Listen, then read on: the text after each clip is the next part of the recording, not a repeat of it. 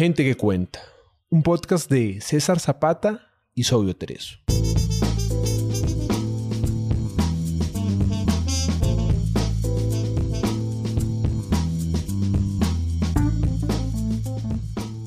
Gente que cuenta es un espacio para leer autores latinoamericanos poco conocidos. Gente que puede que no esté en tu radar, pero tiene algo bueno que contar. Pequeños autores, grandes obras.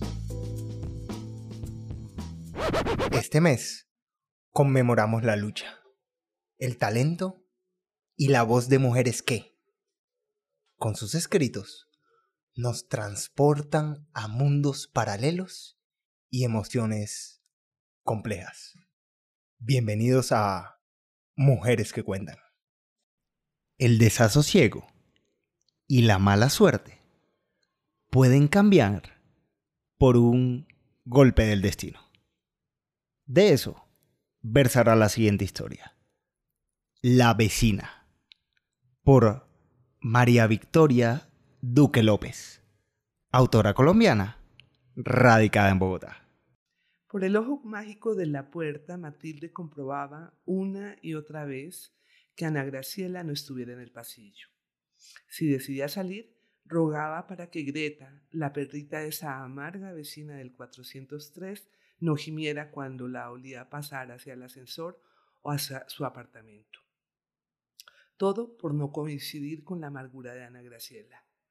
Al principio parecía un asunto menor, una simple antipatía, pero desde la inundación todo se tornó complicado. Cuando una racha se desata, empieza por cualquier parte y termina en el calentador. Así lo veía ella, desde que le hicieron la cirugía programada a su hermana menor para extirpar de su útero un mioma del tamaño de una pelota de tenis. A la cirugía le siguió la muerte de otra hermana, la fractura de cadera de su madre, el accidente de su sobrino y el vómito imparable de Teo, su gato persa, que fue deteriorándose hasta consumir su séptima vida un martes 13. Pensó en visitar a un chamán para que le aconsejara lo que ya sabía, bañarse con agua de siete hierbas. Decidió, decidió ahorrarse la consulta, ir a la plaza y comprar albahaca, citronela, ruda, hierbabuena, manzanilla, limoncillo y menta. Lo del calentador no daba espera. No soportaba bañarse con agua fría. Debía solucionarlo, así que llamó a Camilo, negoció el pago para el fin de mes y concertó la visita para esa misma tarde. Le dejaría las llaves en la recepción mientras ella acompañaba a su madre en la clínica. Asunto arreglado. Recibiría el turno de las seis de la tarde y doce horas después tomaría un taxi a su apartamento, prendería el fogón, ya las hierbas estaban remojándose en la olla. Cambiaría la suerte, limpieza, purificación y la vida empezaría a desprender buenas vibraciones. En general era escéptica, pero esta vez decidió actuar. Fue ese preciso día cuando, lejos de conjurar las oscuras oscilaciones, la vida se complicó un poco más. Matilde bajó del taxi a eso de las seis y media de la mañana Entró al edificio, saludó con desgano al conserje y pidió las llaves. Camilo había ido la tarde anterior y las había dejado en la recepción. Tomó el ascensor hasta el piso cuarto y cuando las puertas se abrieron, el agua que salía por su puerta corría cuantiosa por el corredor de ingreso a los apartamentos, hacia las escaleras, hacia el hueco del ascensor, hacia las puertas de sus vecinos. Petrificada, estuvo a punto de soltarse a llorar pero entendió que ese no era tiempo de lamentos, había que ocuparse del asunto. Respiró hondo, tomó fuerzas, abrió la puerta y cerró la llave de paso para comprobar que todo nadaba y que el agua que provenía del baño de su habitación. Llamó entonces a la recepción y reclamó. El agua llevaba horas saliendo y su piso de granadillo rojo no sobreviviría al diluvio. Eso sin contar con que su plumón absorbió el líquido desde las puntas para terminar empapando el duvet, el colchón y hasta las almohadas, ni que parte de sus libros, organizados en una estantería flotante y que tenían como primer piso el suelo, estaban arruinados. En ese momento no pensó en, daños colaterales, pero a las 7 y 15 de la mañana, mientras recogía el agua en un balde, salió desquiciada su vecina del 403. A su lado Greta, la perrita Comondor, que a diferencia de su dueña movía la cola y la saludaba lamiéndole los pies entumecidos. Tengo mi apartamento completamente inundado, chilló. Hola, Ana Graciela, dijo Matilde, tratando de serenarla. Ayer en la tarde repararon mi calentador. Yo pasé toda la noche acompañando a mi madre en la clínica, intentó Matilde para despertar algo de solidaridad. Y al volver me encuentro con ese desastre. Todas sus palabras sonaban pésimo.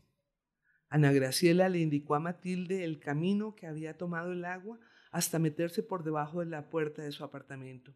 La verdad no era mucha, pero en efecto alcanzaba a humedecer el piso laminado color moca. No era grave, pero la mujer estaba histérica. Matilde, conciliadora, le dijo, no te preocupes, déjame que te ayudo a secar y esperemos a ver cómo reacciona la lámina. De veras no sabes cómo lo siento, pero fue un accidente, siguió Matilde, mientras agachada acariciaba a Greta, que también tenía las patitas mojadas. Y así Matilde pasó con el balde y el trapero de su casa a la casa de la vecina, luego de una larga noche de desvelo. Media hora después, volvió a encontrarla en el pasillo y le reiteró su disposición de responder por todos los daños mientras continuaba la tarea, con los pies gélidos y la sensación de tener un piano de cola sobre sus hombros. Supo que sus palabras no serían en vano. Apenas terminó en la casa de Ana Graciela, golpeó con insistencia la puerta de los vecinos del 402, pero no hubo respuesta. Tomó una hoja de papel en blanco y un esfero, garabateó una carta poniéndose a la orden de los afectados y bajó a dejarla a la administración. Si no se recostaba al menos una hora, empezaría a llorar sin que nadie pudiera detenerla. ¿Pero dónde? Su cama estaba emparamada. Mientras subía, sacó el celular de su bolsillo trasero, buscó a Camilo en las llamadas recientes y marcó. Concertaron que iría a las 11 de la mañana a ocuparse del desastre. Dos días después estaba claro el balance del naufragio. Ana Graciela quería un cambio de piso inmediato. Verónica, del apartamento 402, bastante más sensata, pidió que se le pagara la lavandería de toda su ropa que se mojó, incluyendo el edredón de su cama y los peluches de su pequeño hijo que destilaban agua. Doña Esperanza del apartamento 303 también quería cambio de su piso laminado. Por suerte no tenía mucho afán y entendía que se trataba de un accidente. Beatriz del 301 informó que tenía una humedad en el techo y la administración del edificio respondió a su carta comunicándole que la celda que mantiene abiertas las puertas del ascensor resultaron averiadas por el agua y que era su responsabilidad cambiarlas a la brevedad posible. Eso fue todo. Las siete hierbas seguían remojándose en la olla. El calentador no tenía arreglo. Matilde se consolaba pensando que todo era cuestión de dinero, que de una u otra manera podría salir adelante. Como los buenos gerentes, priorizó el camino a seguir. Y supo que Ana Graciela era la número uno. Siempre había pensado que era una solapada. No pasaban de un saludo cuando se encontraban, pero a Matilda nunca le gustó. Lo único bonito de la vecina era Greta. Luego, la celda del ascensor, porque afectaba a todo el edificio. A Beatriz le dio un aerosol eliminador de olores mientras el agua hacía lo suyo. Y lo, de Verónica lo pagó tan pronto como trajeron la ropa, edredón y peluches de la lavandería. Por último estaba Doña Esperanza, sin lugar a dudas, la vecina más, comprensiva y la única de la que había sentido solidaridad. Llamó a Ana Graciela para imperativa invitarla a ir de compras, pero le contestó que estaba ocupada y le propuso que buscara el piso ella y le enviara fotos de varias opciones. Matilde, irritada, sabía que lo menos inteligente era mandarla a la mismísima mierda como lo hubiera querido. Sonrió y le dijo que estuviera pendiente de su WhatsApp. Como quería salir lo más pronto posible de ese dolor de cabeza, fue a una de las grandes superficies que con seguridad le ofrecían opciones diversas y asequibles. Allí escogió tres posibilidades todas de precios similares, las más económicas. Fotografió con el celular las muestras y se las envió por WhatsApp a Ana Graciela, quien enseguida respondió eligiendo un piso laminado OAK de 7 milímetros de grosor para uso doméstico con garantía de 5 años, fabricado por Keynes e importado de Austria. Con lo que Matilde no contaba era que aunque además se requerían 24 metros de guardaescoba, 10 metros de superficies de transición y 40 de polietileno. Respiró. Le pusieron todo en un enorme carro de compras. Lo fotografió, le envió la imagen a Ana Graciela, quien respondió con un emoticón de carita feliz seguido de otro de dedos en señal de victoria.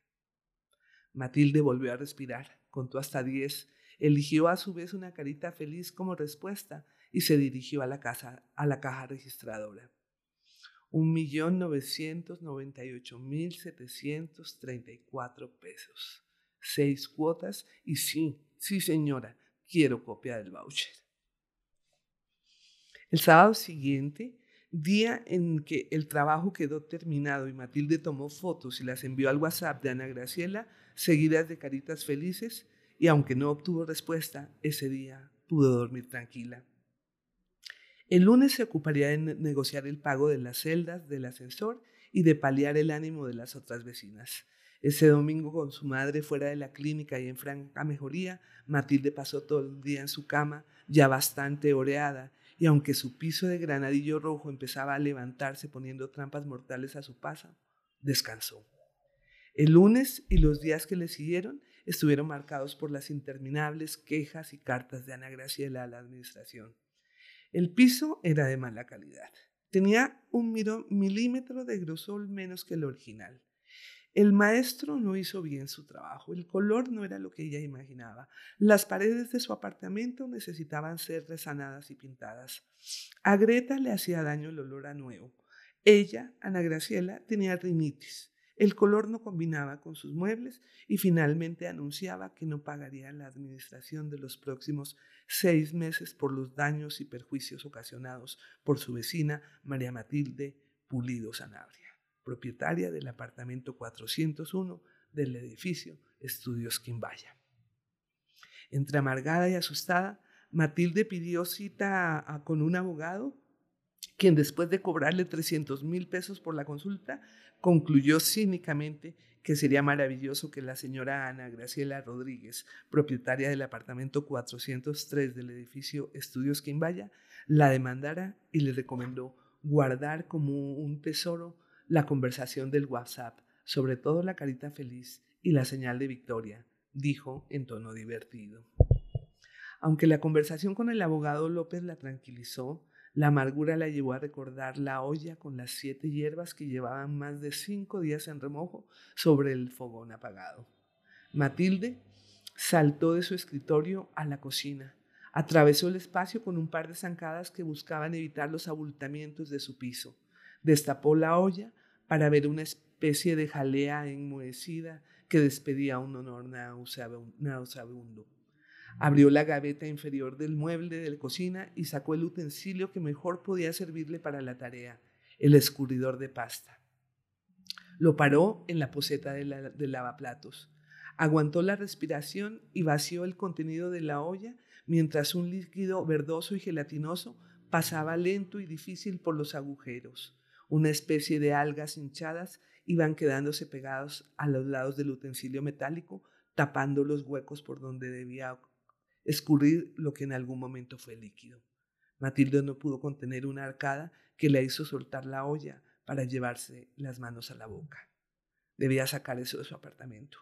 Buscó una bolsa negra de basura y aguantando la respiración introdujo todo el escurridor dentro de la bolsa con los brazos tan estirados como le era posible.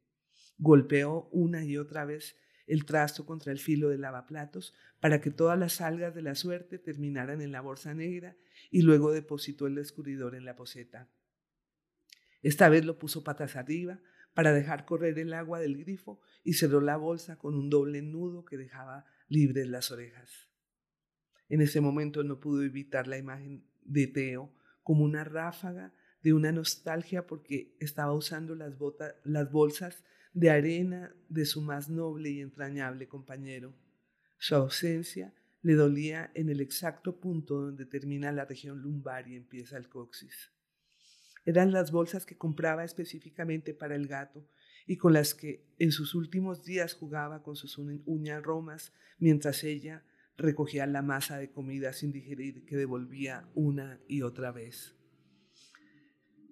Se apartó de la melancolía para tomar aliento. Cogió de las puntas las manijas de la bolsa y la sintió demasiado pesada.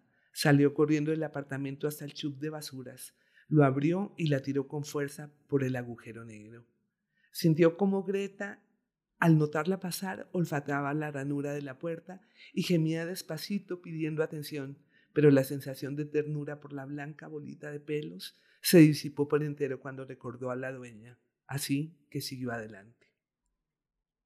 De regreso al lavaplatos vio en el piso un hilo de líquido nauseabundo, así que antes de lavar el escurridor cerró el agua, cogió la esencia de canela que derramó generosa sobre las hebras del trapero y lo pasó repetidamente sobre el camino gelatinoso.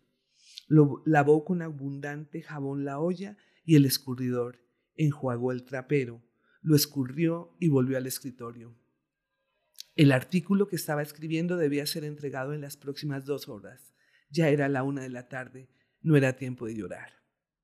La pausa le sirvió para poner acelerador a sus ideas. Su mente se aclaró y lo que venía siendo un parto casi imposible terminó en un análisis que le pareció contundente y certero. Le gustaba, en secreto, el tono que usaba en sus escritos, aun cuando siempre por costumbre o por inseguridad se quejaba de lo que salía publicado en la revista. Habría podido enviarlo por correo, pero esa tarde quería tener una conversación cara a cara con el director. Esa tarde estaba decidida a que su suerte, por lo menos en lo laboral, cambiara y había resuelto plantearle a Hernando dejar el freelance y trabajar tiempo completo. Se envió el artículo a su propio correo, lo guardó en una USB y por si las moscas lo imprimió. Buscó la pashmina violeta, las gafas oscuras, las llaves del carro y salió. Al cerrar la puerta, volvió a presentir a Greta y no pudo evitar unas palabras de aliento al pequeño animal. Ya en el garaje, a punto de subirse al carro, recordó que debía dejar las llaves en la portería. Esta vez Camilo llevaría calentador nuevo se devolvió a la recepción. Para su desgracia y como un mal presagio, se cruzó con Ana Graciela. Susurraron un escueto buenas tardes. La reunión con Hernando cambió el rumbo de las cosas. No solo le ofreció tiempo completo, sino que le propuso la dirección de la unidad investigativa con plena libertad de acción y un decidido presupuesto para cubrir las elecciones ponderó su trabajo y le hizo saber que el ofrecimiento venía directamente de la junta directiva de la revista y que él estaba feliz de ser el mensajero. Matilde no tuvo que pedir nada. Era el trabajo que había esperado durante meses y Hernando se lo estaba ofreciendo. Quería pararse de la silla, besarlo y bailar. La picazón de su cuerpo se incrementó por la adrenalina. Imposible rascarse, así que guardó compostura y solo dijo que esperaba estar a la altura del desafío. Empezaba el lunes. Podía pagar los seis meses de administración de Ana Graciela como un acto de soberbia que se merecía. Al fin y al cabo, todo era, todo era cuestión de dinero, pensó. Sonreía sin proponérselo. Decidió pasar la tarde con su madre y en el camino empezó a abrigar la idea de adoptar otro gato, o tal vez un perro. Pensaba en Greta, Sentía que toda la espera había valido la pena e incluso sintió por primera vez en meses que había espacio para celebrar. Encontró a su madre de mejor semblante y por fin tendría agua caliente. Regresó a casa pasada las nueve, pero le fue imposible entrar al parqueadero. La puerta de ingreso estaba bloqueada por dos patrullas de policía, una camioneta del Cuerpo Técnico de Investigación y una ambulancia. Un policía que ayudaba a disipar el tránsito le indicó que debía buscar otro parqueadero. Al edificio no se podía ingresar. Había sucedido un accidente. A Matilde le saltó el corazón a la garganta. Otra vez, Camilo había ocasionado una calamidad nueva y ahora, ¿qué le esperaba? Estacionó en el parqueadero de la esquina de la carrera séptima con 24 y caminó hasta su casa en la 26.